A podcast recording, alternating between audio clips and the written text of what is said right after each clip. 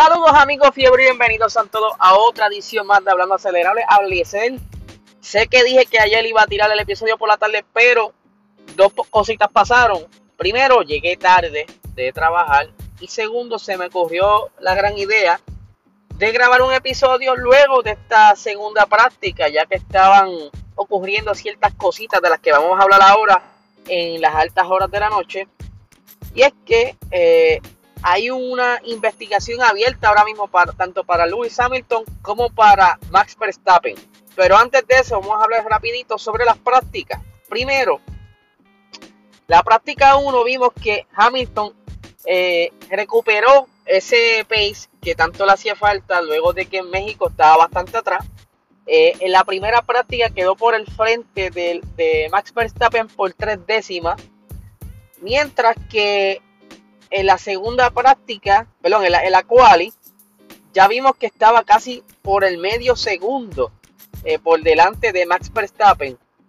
Algo que para mí me sorprendió mucho ayer, el ganar medio segundo con simplemente cambiar una unidad de potencia, como que sí, yo puedo entender que puedan recuperar, qué sé yo, una décima, una décima y media, pero había casi una diferencia de casi medio segundo. Pero yo dije, pues, pensé yo que iba a ser quizá este, el problema era real, lo que habían encontrado en el sistema de enfriamiento, en lo que ellos le llaman el ICE, y que pues entonces cuadraron todo y ahora está el carro ready.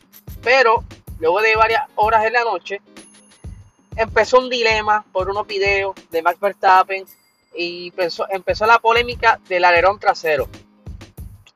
Eh, en esa, en esa quali, perdón, terminó Hamilton primero, Max segundo, Bottas tercero, Pérez cuarto, Gasly quinto, Sainz sexto, séptimo Leclerc, Norris octavo, noveno Ricciardo y décimo Alonso. ¿Qué sucede? Esta es la quali para la, la Sprint Race que va a estar haciendo efecto esta tarde. O sea, van a correr hoy. Y como les estaba diciendo, salió un video en las redes sociales donde se veía a Max Verstappen pasando la mano por su alerón trasero y luego este, metiendo su mano en el alerón de Lewis Hamilton. Esto rápido se, se fue viral. Entonces ahí rápido hubo una queja sobre el alerón trasero de Lewis Hamilton que aparentemente no estaba cumpliendo con, el reglamento entre las medidas del DRS y les explico por encimita lo que sucede. El alerón trasero se compone de dos. El, alerón trasero está dividido en dos partes. Una, una parte que es fija y la otra parte es la que se mueve cuando abre con un pistón el, el, alerón para entonces activar el DRS. ¿Qué sucede? Entre esas dos partes hay una, una distancia, un espacio, un hueco que ambas medidas son, eh, son este, retadas antes de cada evento y tiene que cumplir, ¿verdad? Una medida específica o estar dentro de una tolerancia para que sea legal. Eh, este alerón, para que cumpla con el reglamento de la FIA, en abierto, eh, tiene que medir 85 milímetros. Ese es el máximo que debe estar abierto, eh, que debe medir abierto. Esto obviamente va de la mano de la directiva técnica 011 raya 19. ¿Qué sucede? Joe Bauer, él envió una nota a los comisarios diciendo que creía que el alerón trasero de Lewis Hamilton no cumplía con este reglamento, donde el boletín decía el requisito de la distancia mínima no se cumplió. Así que comenzó en altas horas de la noche eh, una investigación de la FIA, ya que también a Max lo están investigando, ya que se supone por los reglamentos no se toque ningún monoplaza luego de cada sección porque entran en lo que se llama el parque cerrado o park me Pero obviamente el simplemente pasar el dedo no, no debería alterar nada, ya que estos eh, alerones traseros se retan eh, aplicándole una fuerza inmensa y aún así no se deforman. Así que lo que estaría diciendo Mercedes de que Max lo alteró, sé que en, algún momento lo dijeron, eh, eso se cae, eso no puede ser así. Por entonces, sigo por aquí con las notas que encontré esta mañana, súper interesante. Eh, lo tengo por aquí. El artículo de la, de la directiva 11011-19 cubre eh, cómo, se, cómo se debe estar esta distancia, ¿verdad? Y, se le pasa, para poder retar esto, se le pasa, es como un disco. Ya estaré posteando un videito que encontré de Aston Martin, donde ellos eh, ponen un disco en una, como una varilla, abren el DRS y hacen el intento de que el disco pase. Si el disco no pasa, no entra en la cavidad entre la parte de superior del alerón y la parte fija que no se mueve. Si no pasa este disco, pues la prueba es, está bien, está correcta. Sin embargo, si el disco pasa sin ningún problema de un lado a otro, ahí está entonces incumpliendo la, la, el reglamento como tal. Eso le llaman ellos una sonda. Y entonces hace poco Aston Martin subió un video de casualidad eh, cómo es que se hace esta prueba, cómo se reta. Y está bien interesante porque el video dura media hora y te van explicando eh, las diferentes funciones y todo eso. Y en, una parte específica del video, cerca del minuto 6, es donde uno de los eh, ingenieros del equipo de Aston Martin hace la prueba intentando pasar el disco. Y este, esta varilla, este disco, está conectado como un metro y va leyendo la fuerza que él aplica. Y esta es la evidencia que ellos le presentan a la FIA, si en algún momento la FIA lo pide, como también la FIA puede entonces eh, ellos decir, ok, tú citas tu prueba, pero yo creo que no confío mucho en eso, yo puedo hacer la prueba, yo puedo retarlo de nuevo. Por eso es que el, el alerón trasero de Luis Hamilton lo confisca a la FIA y se lo lleva para hacerle todo este tipo de pruebas, pero ¿qué sucede? Esto falta horas de la noche, ellos detuvieron la investigación y continuarían ahora durante las horas de la mañana. Todavía, durante la sesión de práctica, no había ninguna decisión alguna sobre lo que iba a suceder con, con, con estas alegaciones, tanto como la de Max como la de Lewis Hamilton, y todavía estamos en espera qué pudiera pasar, ¿verdad? Eh, por aquí tengo una nota sobre qué pudiera ser eh, las posibles penalizaciones. Eh, por aquí las tengo. Pero es bien importante eh, mencionar que están, ¿verdad? Están, hay dos investigaciones abiertas.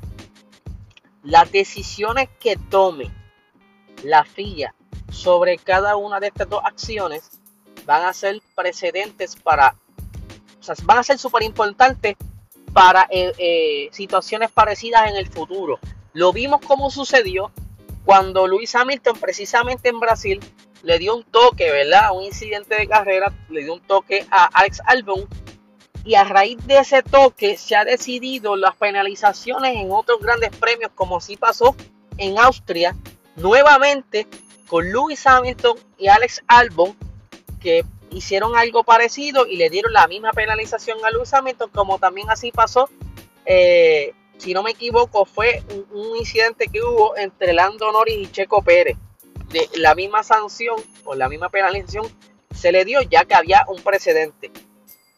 Dice, no está descartado que ambos pilotos puedan quedar excluidos de la clasificación por lo sucedido si los comisarios adoptan una postura dura eh, en, el caso de Lewis Hamilton es más probable ya que los comisarios consideran que su, que su monoplaza infringía las reglas técnicas, entonces no hay nada que discutir, es una descalificación. En la parte de Verstappen el asunto es mucho más objetivo, más, perdón, más subjetivo, ya que dependerá de los cuatro comisarios que van a decidir la gravedad de la ofensa que consideran su acción, porque aunque su comportamiento fue inofensivo, y es más probable que suponga una reprimenda o multa el hecho de que haya tocado la parte exacta de Mercedes que está bajo investigación eh, hace que la situación no sea sencilla. Mercedes bien podría argumentar que eh, un simple toque de alguien podría ser suficiente para alterar la pieza y desencadenar la violación de las reglas del DRS, incluso aunque sea una teoría, aunque sea una teoría que parezca bastante descabellada. Ahora que la tensión en la batalla por el título está en aumento, hay 19 puntos de diferencia a falta de solo 4 carreras. El resultado de lo que decida los comisarios en las próximas horas podría resultar incluso más decisivo que cualquier otro que haya tenido lugar en la pista en lo que va de fin de semana. O sea, esto lo estoy leyendo, ¿verdad? De, la página Motorsports, donde eh, están explicando las posibles sanciones. Como pueden ver, ambos pudieran ser descalificados de la quali y ambos pudieran estar saliendo de la parte de atrás hoy en lo, que es el sprint race. Que estaría bien loco que se vea entonces toda la tensión de la carrera en lugar de los muchachos que están al frente matándose por ese primer lugar esté la atención completamente atrás a, ver quién de los dos eh, remonta más que el otro.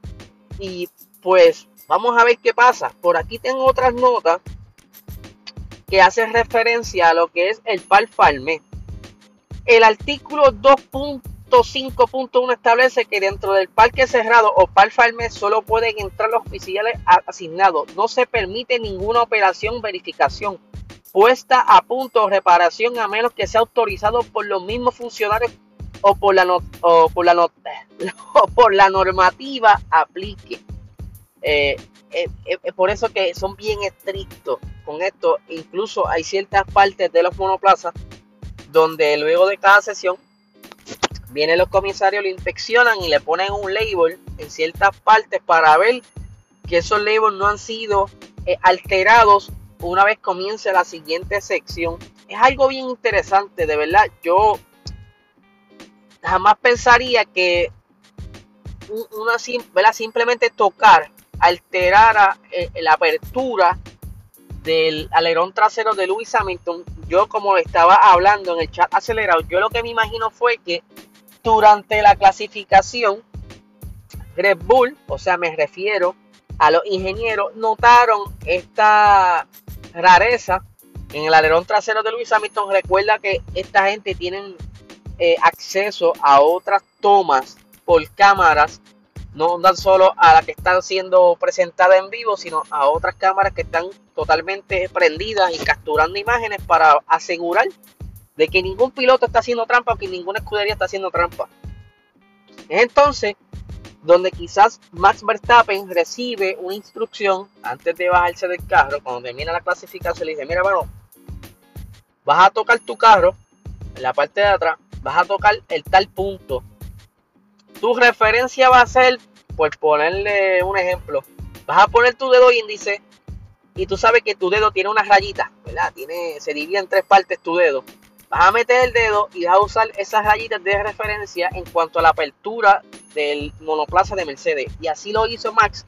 Quizás ellos sabiendo de que quizás iban a, recibir alguna multa, eh, alguna reprimenda, porque yo no creo, yo no creo que a Max lo penalicen porque tendrían que probar entonces que si Max entonces alteró ese, ese alerón para poder tomar la decisión de, de ese tipo de penalización o descalificación. Pero entonces lo más probable, lo de Max termine en que, mira, vas a darme una multa de 10 mil euros. Y con eso cuadramos. Pero Red Bull tomó ese riesgo para probar que ese alerón entonces pudiera así estar siendo ilegal.